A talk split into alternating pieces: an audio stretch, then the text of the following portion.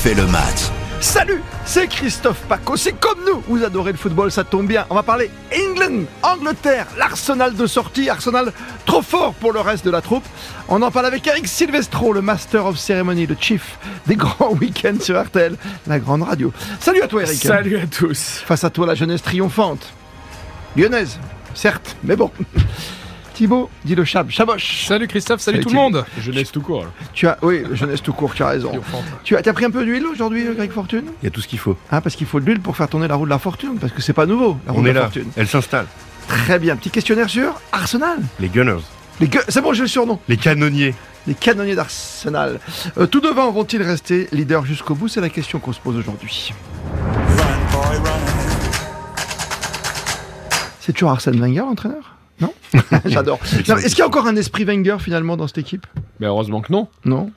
Hein Ah, non, non, attention. Ah Non, non, ne me faites pas dire ce que je n'ai pas dit. Ah, Quoique. Wenger a fait des choses extraordinaires avec Arsenal, Mm. mais il fallait justement un renouveau, un nouveau souffle, autre chose après euh, les années Wenger qui Ouais. étaient fantastiques. Et heureusement qu'aujourd'hui, on n'en est plus à espérer encore que ce soit l'esprit de Wenger. Aujourd'hui, on est sur autre chose. Parce que longtemps, on a pensé au retour même du grand Manitou, quelque part. Oui, ben on a Arteta maintenant qui est le disciple de Pep Guardiola, hein, qui a fait des qui a fait des, des- des miracles, de la magie avec euh, dans, dans tous les clubs dans lesquels il est passé.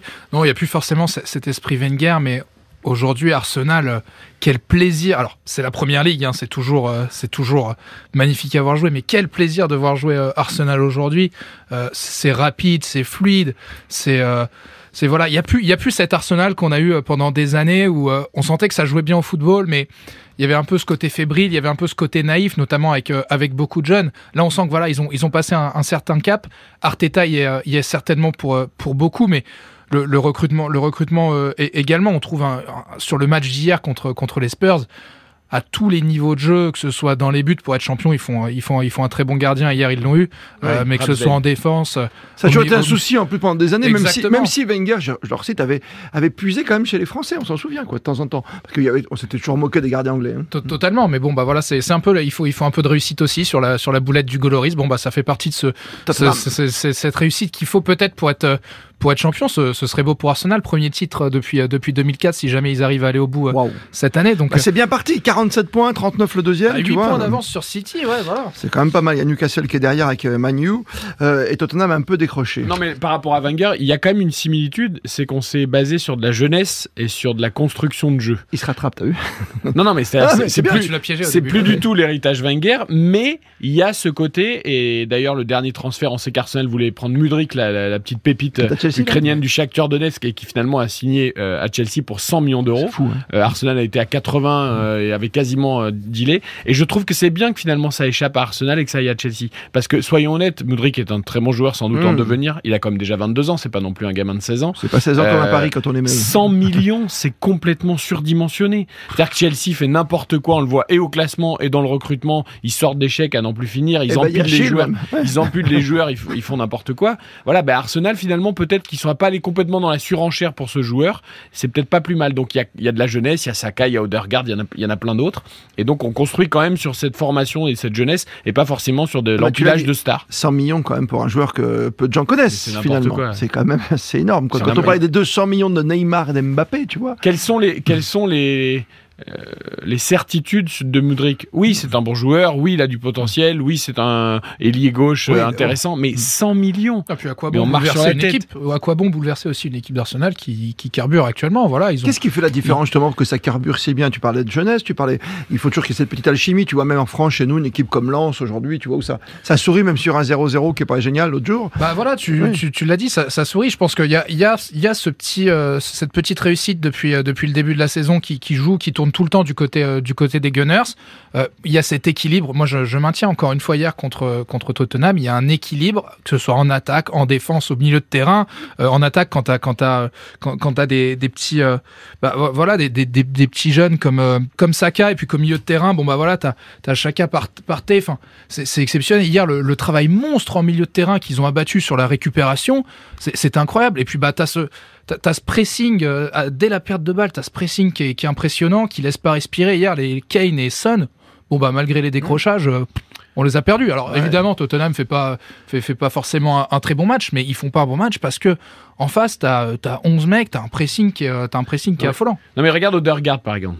Euh, que le Real avait pris hier. bien avant tout le monde, mais oui. beaucoup trop tôt, mmh. euh, beaucoup bah, trop cher sans doute, ouais. beaucoup trop tôt. Il mmh. était, il était pas prêt, là, il était pas prêt pour jouer dans un mmh. club comme le Real Madrid. Et, et, là, bon ben voilà, il a, il a mûri, il a grandi, il a joué des, et, et là il donne son plein potentiel. Le Real d'ailleurs doit se dire, bah euh, ce gars-là on l'avait chez nous, clair. même s'ils ont d'autres excellents joueurs, c'est pas la question, mais voilà. Il, il a 24 ans, ce Martin Odegaard. Ah quand même. Donc effectivement, non, pour, pour souligner oui, oui, le propos oui. d'Eric, non, mais ça a mis un peu de temps. Aujourd'hui, tout le monde dit ah ce joueur il est extraordinaire, ce joueur il est extraordinaire. Et on le découvre pas puisqu'en effet, dès, mm. dès, ses 16 ans, il faisait la une des journaux. Euh, mais encore une fois, il n'y a pas que des phénomènes comme Messi ou Mbappé qui à 17 ou 18 ans sont déjà réguliers dans les meilleurs clubs du monde. Il y en a certains, ils ont besoin d'un tout petit peu plus de temps. Greg. Je me permets de souligner qui, qui, qui, qui, gagne ce match euh, sans Gabriel Jesus. Ouais. Jesus. Et que et gagner Jésus, d'autre part, il semblerait que le chaînon manquant de cette équipe ce soit Zinchenko, un poste donc le latéral gauche qui qui manquait et qui fait l'alchimie. Ouais. Lâché par City. Ouais. Lâché par ah City. Oui, comme Rezus. C'est un complet lui. Et oui, et ouais. Zichenko, en effet, c'est, tu as raison, Greg, ouais, il fait vraiment le lien. Et c'est terrible parce que c'est donc ton principal rival peut-être qui, qui, qui t'a donné ce joueur. On dit toujours qu'il faut jamais renforcer la concurrence, ce qui veut dire que les, les autres clubs ne pensaient pas qu'Arsenal pourrait tenir sur une saison entière à ce niveau-là.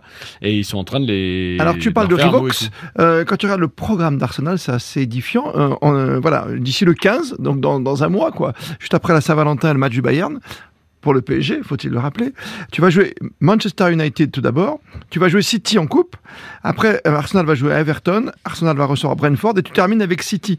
Ce qui veut dire que là, tu auras eu les deux fois Manchester, des matchs euh, autour Everton-Brentford que tu peux faire. Brentford, pas facile. Ouais, pas facile, mais tu peux le faire. Quoi, ce qui veut vois. dire qu'au 15 février, tu sauras si Arsenal sera champion ou pas. C'est ça que tu voulais dire. Exactement, c'est ça.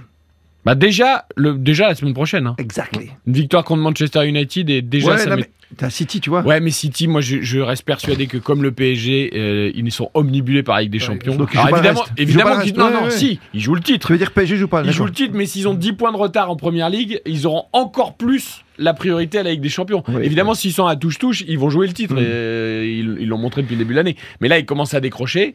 Euh, D'ailleurs, le post-Coupe du Monde, c'est pas que pour Paris que c'est difficile, hein, parce qu'on voit bien City Donc tu es en train de me dire qu'il faut faire une ligue fermée un jour parce que le championnat sert plus à Ah rien. non, je dis pas du tout que Si, c'est faire en train de me dire ça, texto. je- Non, je te dis que City, J'ai pas dit texto. je te dis que City sont à 10 points d'Ars- d'Arsenal ou 9 Oui. points d'Arsenal. Et mais ça veut dire il que y tu a vas la- avoir des équipes bis que ça va pas jouer pareil alors que les Haaland et que les Mbappé ils vont jouer que, pas ce que je te que dis. sur la... Si un peu. Non, je te dis qu'avec 9 points de retard, et, Arsenal Ouais. n'a perdu qu'un match Eh depuis ben, le début de la pied. saison. Non, tu lèves pas le pied, mais disons que si tu dois faire tourner sur un match, tu feras plus tourner euh, en championnat. En Cup, ils sont éliminés de toute façon, euh, qu'en Ligue des Champions. Et pour revenir à Arsenal, qui a battu Arsenal depuis le début de la saison Manchester United. Ah, Voilà. donc c'est le gros match. Encore, bah, ça fait partie de ces gros matchs et ces tournants de la saison qui peuvent montrer, prouver si Arsenal a, ces- a cette fameuse casquette de, de champion. Attention la fortune. J'aimerais ajouter, alors j'en ai parlé avec un énorme supporter des Gunners qui a appelé son caviste Ouais. canonnier. Lui, pour lui, c'est le titre, absolument. Moi, je lui faisais remarquer que dans les quatre premiers, ce serait déjà pas mal de rejouer la Ligue Non, des T'as Champions. envie, t'as envie de l'avoir ce titre, ça fait Euh, tellement longtemps que ça ça monte. Pour Arsenal, rejouer la. Ligue des Champions. Après, ils sont en route vers le titre, je leur souhaite. Pour moi, ce serait pas une catastrophe qu'ils finissent deuxième. Oui, ou non, mais bien sûr, mais te rends compte, c'est quoi depuis 2004, c'est ça de mémoire 2004, Non, Ah, mais oui, aujourd'hui, si tu peux pas dire qu'ils sont sur l'autoroute de- du titre de champion, c'est Ah parce ouais. que c'est parce qu'il n'y a pas qu'un seul club derrière. Il y en a encore trois qui sont dans le coup. Mmh. Il y a City, qui pour moi, encore Oui, une fois, oui, je suis oui, persuadé qu'ils ne pensent qu'à la Ligue des Champions. Mmh. Mais United et Newcastle, évidemment, United, ils sont quand même euh, loin. tellement loin de tout, ils reviennent tellement de loin qu'ils vont être peut-être sur une série incroyable. Et puis Newcastle aussi, euh, avec euh, le nouvel actionnaire, ils sont en train de faire une saison de Oui, dingue. C'est pour ça que pas je toujours flamboyant. de souligner ça. Oui, mais à la limite, le, le, pot- le potentiel rival le plus dangereux, c'est City, et c'est peut-être celui qui sera le moins concerné finalement parce que le moins à perdre. Euh, D'accord. Ou le moins à gagner, le moins à gagner. plutôt. J'aimerais juste qu'on conclue avant de tourner la roue de la fortune. Euh, tu parles d'Arsenal, Manchester United. On a toujours cette image, parce que tu vois, par rapport au football allemand, qui est un très beau football aussi, l'italien, pour d'autres raisons.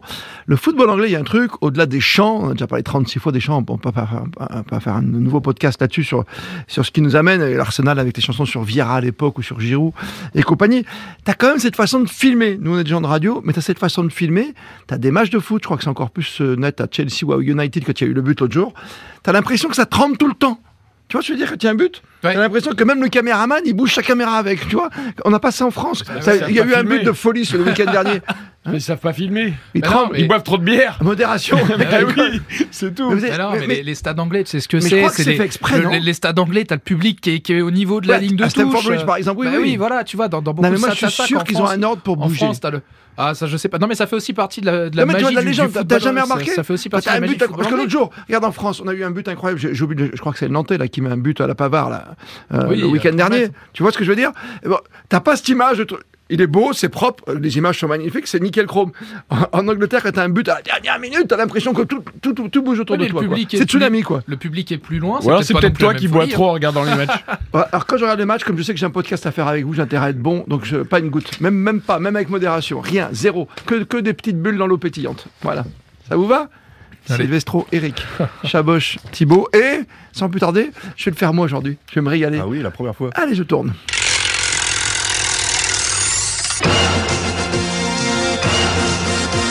Oui, adoré, donc je voulais tourner absolument cette roue de la fortune. Mon cher Greg, vas-y, colle-nous. Le quiz. Arsenal, euh, on a parlé du dernier titre en 2004 euh, Oui. des Gunners. Combien de titres de champion d'Angleterre compte-t-il? 10. Thibaut tu sais, le mec il lance ça Oh, comme ça, tout le monde. Aucune idée. Ah, derrière. Ah, Aucune idée, c'est pour ça. euh, Tu fais 17? semblant 8. Ouais, 8, je crois qu'il a C'est- raison. C'est pour Christophe, c'est 13. Oh, je le C'est fais 13, le premier en 1931. Ouais, ouais. Ah, mais il y a une grande histoire, quoi. C'est pour ça, non, non, mais une grande histoire. Deuxième question, euh, 2003-2004, la fameuse saison des Invincibles. Qui était le gardien de but de cette équipe? Euh, les Invincibles, euh, c'est pas, c'était, non, non, c'était l'anglais, parce que c'est pas, il y a pas Chesney Allemand. encore. Allemand. Je l'ai. Euh, Allez, Vas-y. Jens Lehmann. c'est bon pour Eric Jens Ah Lehmann. ouais, mais oui. Et Thierry Henry joue pendant le but avec Bergkamp. Meilleur buteur. 39 buts cette saison-là. Eh oui. Ah bah, magnifique quand même. Les. Invincibles, c'est beau, non? Ouais. Tu peux garder ça toute ta vie, quoi. Euh, troisième et dernière question, en quelle année les Gunners ont-ils remporté feu la Coupe des Coupes? La Coupe des villes de foire ou la Coupe des coupes? La Coupe des Coupes. La Coupe Drago? Non. Celle que le PSG gagne en 96. Et je crois bien que c'est leur euh, seul titre européen également euh, aux Gunners. Mais c'est avec Wenger? Non, c'est pas. Ça, se vérifie. Ah, J'ai un doute, hein. C'est c'est peu avant le PSG. C'est peu avant le PSG. Donc 94. 93 1994 contre Parme avec un but de Alan Smith en finale. Ils avaient sorti Paris en demi 2-1 sur l'ensemble des deux Non, matchs. t'as pas le droit de dire ça. C'est pas râpé pour nous tous. On n'a pas été bons, c'est tout, quoi. Contre Parme. Je sais plus, ah, ah, grave. en quelle année arrive Wenger? Oh, Ça doit être 94. Il était à Nagoya. Ouais, il était déjà parti à Nagoya avec le petit Franck Durix à l'époque. Franck Durix, Franck. Durix. Wenger, à chaque fois, il me disait Paco, tu vois ce joueur? J'ai lequel là? Le, le petit là, le Zid- Zid- comment il s'appelle? Zidane? Non, non, pas lui. Euh, le grand là, euh, Via- non, non, l'autre là, Mi- Mikou, non, non. Durix, regarde, ce sera un des futurs grands joueurs. Comme quoi, même Wenger, par moment, qui a toujours dit que le meilleur joueur du monde pour lui, c'était Diaby, mais qui était euh, trop fragile. Qui était le joueur le fragile. plus complet. Tu vois, c'était le regard d'Arsène Wenger avec qui on a passé des soirées à refaire le foot comme nous. C'est exactement, Il le fait encore maintenant d'ailleurs. Il adore ça. Ah c'est oui. exactement la philosophie de la roue. On revisite l'histoire, on ressort des Franck Durix, comme ça. C'est un bonheur. C'est génial. Non, mais tu sais, Des Jens Lehmann. Il y, a- il y a un podcast à faire sur Wenger que tu as invincible. Moi, j'ai eu la chance de le côtoyer pendant des années à l'AS Monaco. Et, euh, voilà, je suis, quand il est arrivé, je l'ai vu arriver après Stéphane Kovacs et autres, avec des joueurs comme Glenn Hoddle, comme les Fofana, les Weah et compagnie. Et après toute sa carrière, son départ en Angleterre et le Japon, c'est juste. euh, C'est un personnage, notre football. Moi qui connaissais si bien le foot déjà, j'ai réclamé sa démission au Stade Louis II avec Oui, une là. banderole Oui, mais toi, toi tu. qui m'avait valu une visite de la police. Alors, je, je- je termine ce Ouais, podcast en t'avais disant. vite. hein. Et de alors, c'est stade, que euh, le petit Silvestro C'est vrai attendait l'équipe de Monaco au retour de Feyenoord pour la qualification pour Bah la finale de la Ligue des Champions. De la Coupe des Coupes. La Coupe des Coupes. C'était la Ah Coupe des Coupes Ah oui, après c'est la défaite euh, le jour de euh, lendemain de Furiani. Non, mais Furiani, j'y étais. mer- Merci. Eh de- bah oui, ouais, ouais, bien. ouais. Feyenoord, c'était On la était au stade de la. Louse, c'était c'est la coupe, hein Exactement, mais le Feyenoord, c'est la demi-finale. Et le petit c'est grâce à, Paco qui commentait à, à la radio que. Parce qu'il n'y avait pas de On a télévision ce jour-là. C'est une des exactement. rares fois où il n'y avait pas de télévision.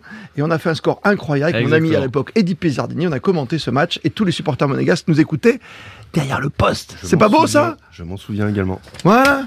Ça nous fait des souvenirs. 92. Oh, on refait le match. Merci de nous être euh, fidèles. À très vite.